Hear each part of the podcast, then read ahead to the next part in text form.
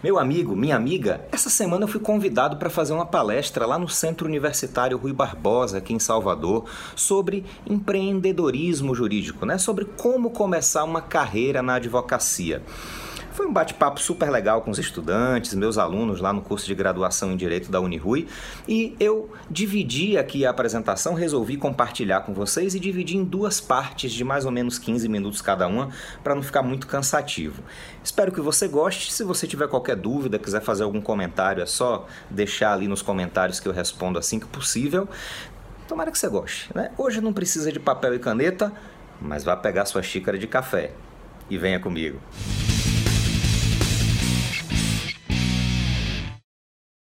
A gente tem uma dificuldade muito grande. É, é, eu, muitos alunos me procuram no final do curso de direito, aqueles alunos que estão chegando no oitavo, no nono semestre, é, muito comumente me abordam na faculdade para perguntar: professor, eu estou querendo começar a advogar, já estou, na verdade, no final do curso, já estou pensando no que fazer depois que me formar, mas eu não tenho ideia de por onde começar, me ajude. E aí eu sempre bato um papo com essas pessoas. A primeira coisa que eu pergunto, tá bom, você sabe o que é um plano de negócio? E normalmente a, o estudante de direito não faz a menor ideia do que seja um plano de negócio, nunca ouviu falar de plano de negócio. E quando diz, não, bom, então, primeira tarefa, dê uma pesquisada, você vai achar modelo do Sebrae, tem muito material disponível na internet. Antes de qualquer coisa, entenda pelo menos o que é um plano de negócio. Aí depois a gente continua conversando. E aí a gente vai, de passo em passo, construindo o plano de negócio desses alunos e eles vão, já entram depois no mercado um pouco assim, pouco não, pelo menos alguns passos à frente de quem chega sem ter a menor ideia do que vai fazer. Então, assim, a primeira coisa que a gente tem que pensar quando a gente imagina ou se imagina advogando, imagina aí uh, o final do curso e o início da carreira na advocacia, mesmo aqueles que pretendem fazer concurso normalmente consideram a possibilidade de começar com a advocacia.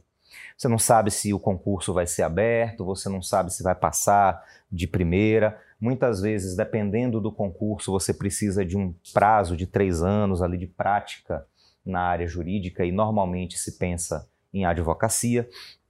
Então, às vezes demora muito de chamar, mesmo quando você é aprovado. Então, na verdade, o que acontece é a advocacia acaba sendo normalmente a primeira opção, ou quando você está terminando o curso de direito, costuma ser a primeira coisa que vem na cabeça quando você pensa como um profissional. Bom, eu vou começar a minha carreira jurídica, provavelmente como advogado ou advogada. E aí a primeira coisa que a gente tem que pensar. Vocês estão vendo duas imagens aqui. Qual é a diferença que vocês percebem entre elas, claro, além da cor vermelha e da cor azul? Direções diferentes ali, aqui, né? Que mais? Hã? Aqui está cheio de peixe.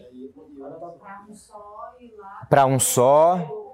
Tá, pronto. Então tem uma pessoa sozinha aqui, já com peixe na mão, ó, um bocado de peixe ao redor. Aqui eu tenho quatro pessoas disputando menos peixes disponíveis. Bom, isso aqui não é invenção minha, não. Isso aqui é um livro muito conhecido aí na área de empreendedorismo, na área de gestão, que é aquela estratégia do Oceano Azul. Bom, é a estratégia do Oceano Azul.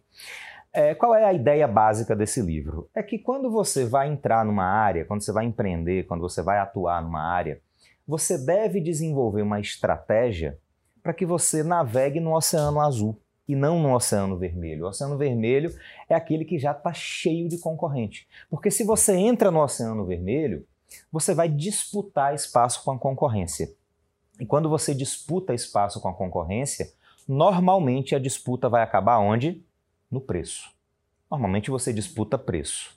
Então eu ganho o mercado quando eu consigo vender por um preço menor e aí aquele produto ou aquele serviço que você está prestando ou está vendendo se torna uma commodity, se torna uma comodidade a preço muito baixo, com uma margem de lucratividade muito pequena, e aí você tem que se desdobrar, trabalhar duas, três vezes mais para obter aquela mesma margem e manter aquela margem. É, então você tem a escassez de cliente e um excesso de concorrência. A ideia é você se posicionar no mercado de uma maneira tal que você navegue no Oceano Azul. Você está sozinho porque você não tem concorrência. Então, todos os clientes vêm a você porque você é o único que entrega aquilo que o cliente está procurando. Ou, às vezes, nem ele sabe que está procurando isso. E a gente vive num mercado, especificamente aqui da advocacia, que é um verdadeiro oceano vermelho. A gente tem, pelas, pelos últimos dados é, disponíveis, cerca de um milhão de advogados ativos no Brasil. Um milhão de advogados com OAB ativa, aptos a atuar no mercado mais de 3 milhões de bacharéis em direito sem carteira da OAB. Então, 4 milhões aí, um universo talvez de 4 milhões ou mais de pessoas com graduação em direito, querendo disputar um pedaço, uma fatia desse mercado. Então, ou você entra aqui para disputar com todo mundo no Oceano Vermelho, ou você se posiciona de determinada maneira no mercado que você encontra um Oceano Azul. E aí, como é que a gente faz isso? Bom, primeira coisa, deixa eu só perguntar para vocês. Qual é o grande diferencial de um advogado? Diga aí.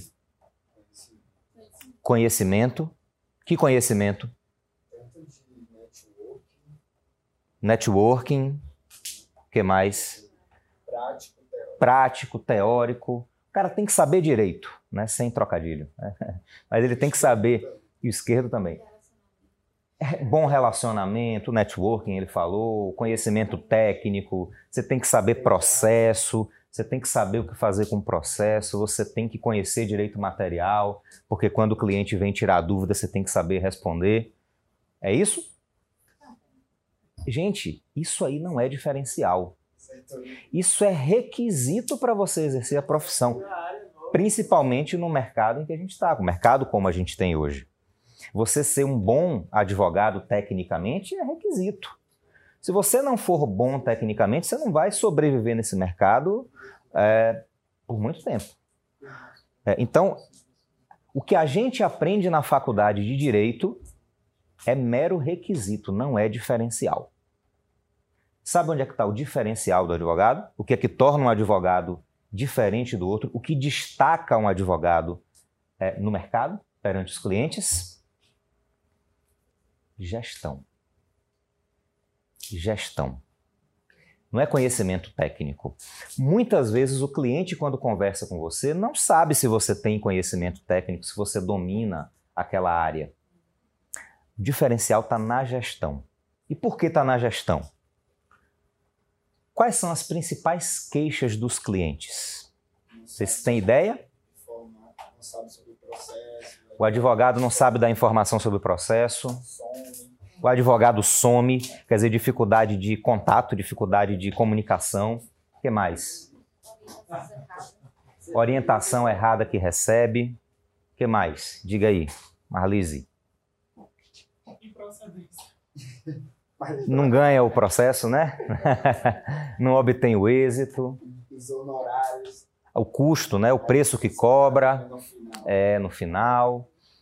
Veja só, as principais queixas dos clientes vão mais ou menos nesse sentido mesmo. Os clientes se queixam, primeiro, de que não tem informação sobre o processo, de que não consegue contato com o advogado com facilidade, manda mensagem, manda e-mail, aí manda, aí não, não tem resposta. Aí manda outro e-mail, não tem resposta. Aí ele manda uma mensagem no WhatsApp avisando que mandou dois e-mails e não tem resposta. Aí ele manda um direct no Instagram avisando que mandou a mensagem no WhatsApp, avisando que mandou o e-mail e não teve resposta. E não tem resposta de nada. Nenhuma dessas situações, quando não é bloqueado lá pelo, pelo advogado. A dificuldade de comunicação, dificuldade de acesso, a ausência de informação, ele não sabe como é que está o processo dele, ele não tem é, é, nenhuma atualização de como é que anda, não tem nenhuma previsão de quando o processo vai terminar, ele não tem informação.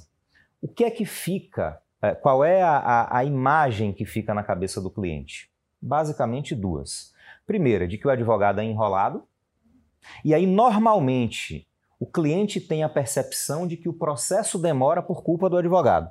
É o advogado que não está diligenciando o processo, é o advogado que não está correndo atrás, que está deixando correr solto. Então, a, a, a, morosidade do processo acaba caindo no colo do advogado e a ideia de desorganização. Quem aqui já estagia ou estagiou em escritório de advocacia? Ele faz estágio, estágio.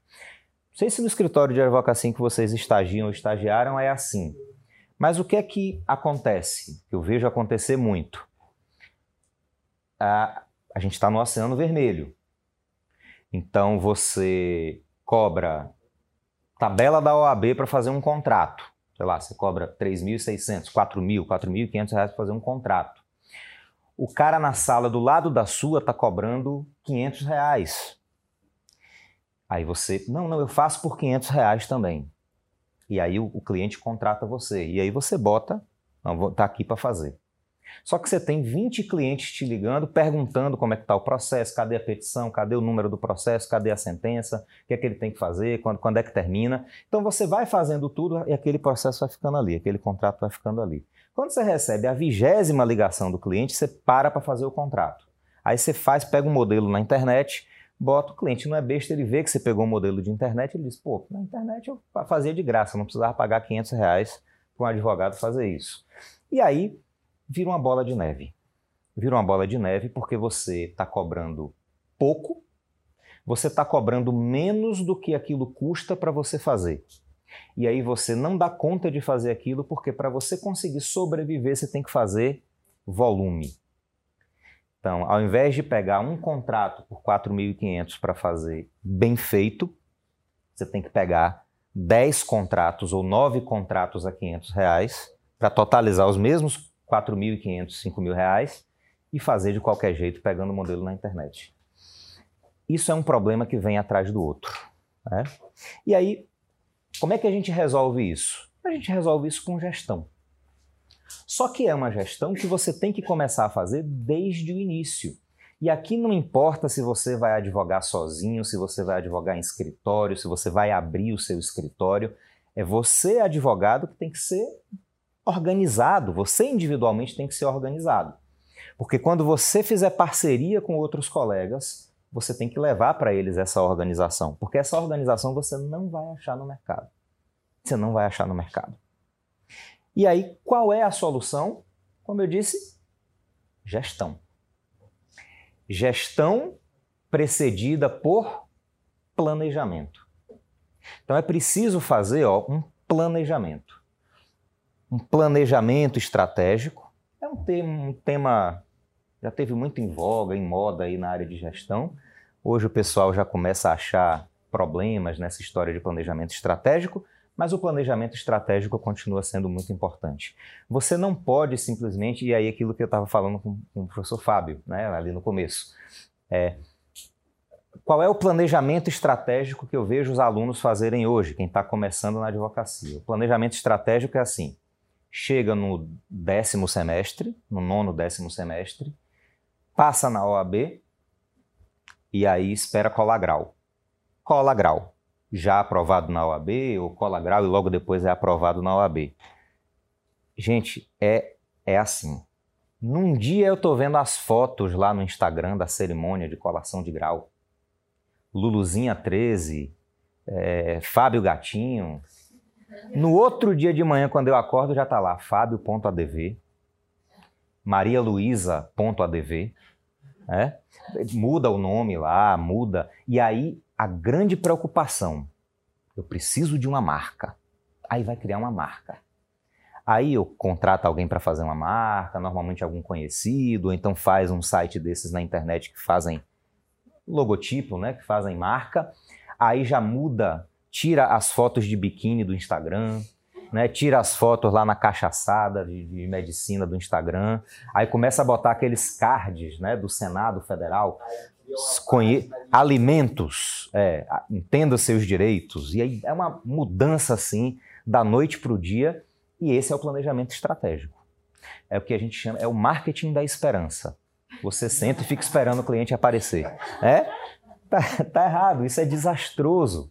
Porque você vai ter um prejuízo danado. Primeiro, tem gente que vai mais longe, aí pega é, é, as economias próprias, às vezes pega dinheiro dos pais aluga uma sala na Tancredo Neves, o, né, o metro quadrado empresarial mais caro da cidade, é, faz a, contrata um arquiteto para mobiliar o escritório, monta um escritório, gasta 100, 200 mil reais para ter um escritório top, senta e fica esperando o cliente chegar.